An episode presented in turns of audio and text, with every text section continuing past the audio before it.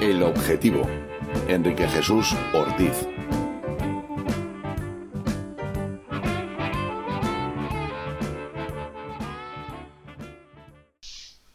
Sean bienvenidos. Como les digo siempre, es un placer hablar con ustedes. Hoy volvemos a tratar el tema de los autónomos, pero desde otro punto de vista. Vamos a hablar de los autónomos, societarios y de los profesionales. En la radioteca, nuestros compañeros Gloria Tejedor y Chema Gallifa les explicarán claramente qué son y cuáles son sus características.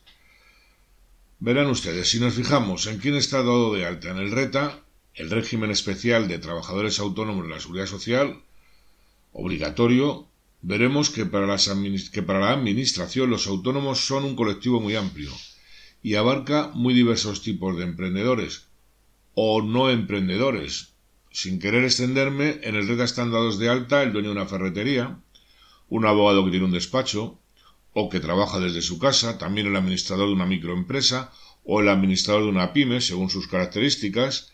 También pueden estar dados de alta su mujer y su hijo, cualquiera que escriba un libro, el socio de una cooperativa o el consejero de un consejo de administración. Todos por el artículo 33. Como digo siempre, el caso es pillar Parece evidente que el RETA no define a los autónomos y que es más bien otra forma de expolio. En fin, Pilarín, ante esa circunstancia se entiende que un autónomo se complica la vida montando una empresa para proteger el patrimonio personal que tanto le cuesta conseguir y ante la continua agresión que sufre por parte de la Administración y otras instituciones como los bancos. En general, los motivos por los que una persona decide generar riqueza, montar un negocio, jugándose sus bienes, son muy variados. Desde luego puede tener o haber adquirido un espíritu emprendedor. Por necesidad al no encontrar trabajo, por ejemplo, por la edad. Cualquiera que tenga más de 40 años me entiende perfectamente. Puede ser un profesional que trabaja de un modo individual, etc. Y claro, todos piensan que con un negocio van a ganar más dinero, y se empiezan los negocios con una gran desinformación. Nadie le ha dicho lo difícil que es desenvolverse en un mercado saturado, lo complicado que es generar valor añadido, el mal trato del oligopolio financiero que, que sufrimos, las agresiones de la administración, sindicatos, etc.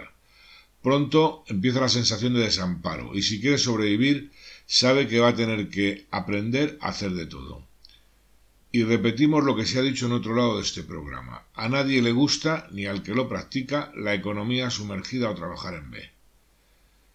Según los números más fiables, prácticamente la mitad de las empresas que se crean mueren antes de tener tres años de vida, y de esa mitad un 75% cae el primer año.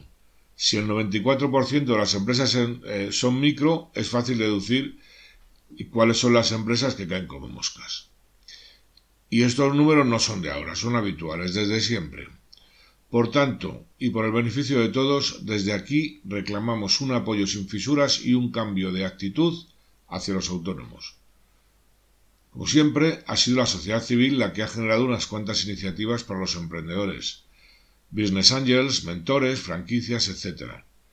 Y si bien es cierto que existen diversas agencias u otros organismos de la Administración apoyando estas iniciativas, son a todas luces muy insuficientes. Les ha hablado Enrique Jesús Ortiz.